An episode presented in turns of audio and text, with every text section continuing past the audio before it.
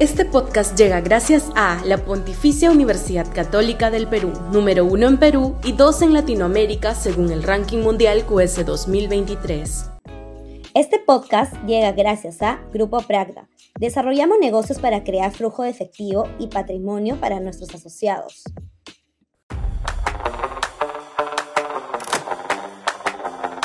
Vargallosa, personaje del año.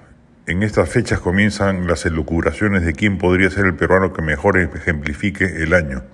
De arranque debe decirse que ninguna autoridad política, económica, empresarial, judicial lo merece.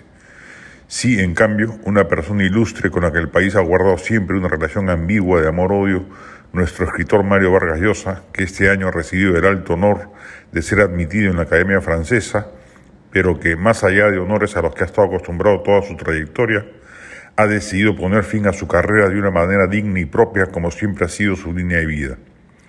Vargallosa ha renunciado a escribir más novelas, a redactar sus columnas periodísticas quincenales y a conceder entrevistas. Consciente del paso del tiempo, reposará seguramente ensimismado en el mayor de sus placeres, la lectura, y en culminar el libro de ensayos que ha anunciado sobre Jean-Paul Sartre. Si hubiera podido imaginar el cierre redondo de su ciclo vital, no lo podría haber hecho mejor que rindiendo homenaje a su paradigma de juventud. Vargallosa ha llevado una vida ejemplar. Celoso de su propia consecuencia, ha sido capaz de enfrentar grandes adversarios en aras de sus convicciones, empezando con su enfrentamiento al establishment cultural de izquierda cuando decidió denunciar antes que nadie las tropelías dictatoriales del régimen de Fidel Castro en Cuba. Nos ha demostrado, y ojalá los jóvenes estudien su vida, que las pasiones vitales acompañadas de una inmensa vocación de trabajo y de dedicación pueden hacer realidad los sueños más difíciles Aún hoy es una temeridad querer ser escritor en el Perú. Es realmente digno de admiración.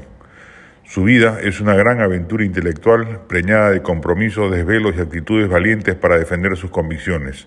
En ristre, sin cálculos subalternos, se ha comprometido con las causas de la modernidad de su tiempo y siempre lo ha hecho sin medir otra cosa que no sea la consecuencia con su verdad. Este año que marca su retiro, el país le debe rendir homenaje a uno de sus hijos más ilustres y que hasta, el final de sus días, léase la extraordinaria novela Le dedico mi silencio, no ha cejado en rendirle tributo a su patria natal, a pesar de ser ciudadano del mundo en el cabal sentido del término.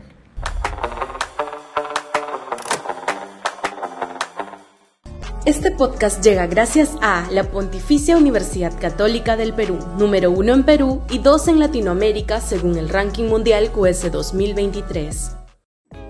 Este podcast llega gracias a Grupo Pragda. Desarrollamos negocios para crear flujo de efectivo y patrimonio para nuestros asociados.